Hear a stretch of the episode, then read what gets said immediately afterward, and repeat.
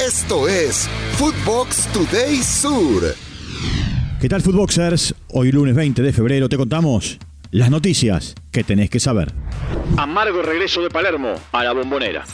Boca hizo valer su condición de local al derrotar 3 a 1 a Platense, el equipo dirigido por Martín Palermo, quien regresó después de 8 años de ausencia. Los goles fueron convertidos por Nicolás Figal, Miguel Merentiel y Norberto Briasco, mientras que Nicolás Cerveto había empatado transitoriamente para el Calamar. Con este resultado, el equipo de Hugo Ibarra llegó a 7 unidades.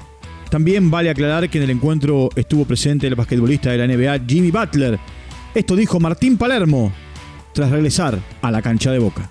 Gracias, gracias. Todas siempre palabras de, agradecimiento por porque lo de hoy parecía como había sido mi último partido acá en la, la bombonera con, con Banfield o, ese último partido que, hicimos de despedida o como obviamente regresé con, con ambos equipos como con Godoy Cruz y con Arsenal pero hoy después de tantos años que habían pasado es como que volví a impactar, me volvió a, movilizar y, nada, son siempre esas palabras de, agradecimiento.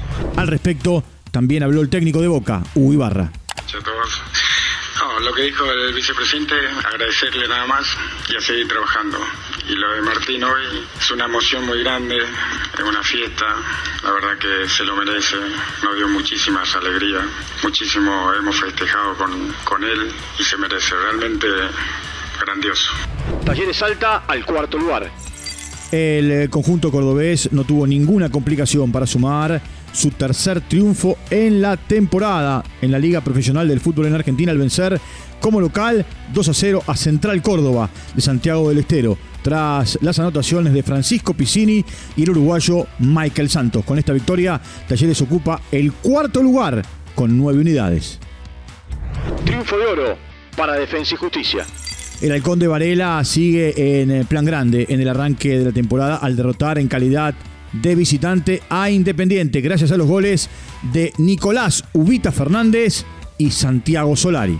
Escuchemos a los protagonistas. Y es muy difícil, es muy difícil decir o pensar para qué estamos. Primero porque tenemos triple competencia, porque la, la tenemos que afrontar con, mucha seriedad, con mucho entusiasmo, con mucha dedicación, eh, sí estamos para seguir creciendo. Eso es lo que nos, propusimos, lo que nos proponemos desde el cuerpo técnico y desde los jugadores, seguir creciendo día a día, seguir creciendo en la idea, seguir consolidando las bases y, y encarar cada partido como si fuera una final.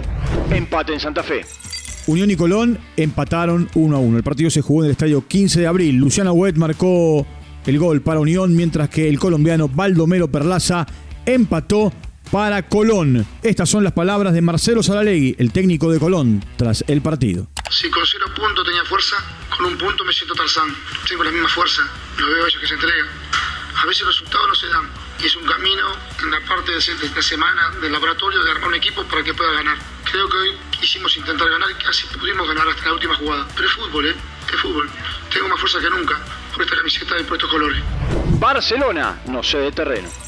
Sergi Roberto y Robert Lewandowski enfilaron el décimo noveno triunfo del cuadro culé en la Liga Española tras vencer 2 a 0 al Cádiz en el duelo celebrado en el Camp Nou. Con este resultado, el equipo comandado por Xavi Hernández se mantiene como líder, sacando 8 puntos de diferencia con relación al Real Madrid en la lucha por quedarse con la liga. Griezmann salva al Atlético Madrid.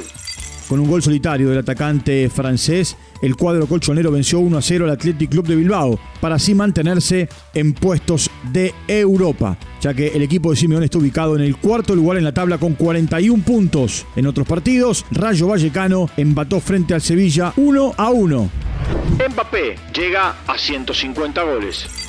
El atacante francés alcanzó esa cifra de goles en la Ligue 1 con 203 partidos si sumamos Mónaco y Paris Saint-Germain. Esto se dio en la victoria del conjunto parisino 4 a 3 ante Lille. Cabe mencionar que Messi marcó el tanto del triunfo en el minuto 94, pero las alarmas se encendieron con la lesión en el tobillo derecho que sufrió Neymar Jr. por una entrada de Benjamin André.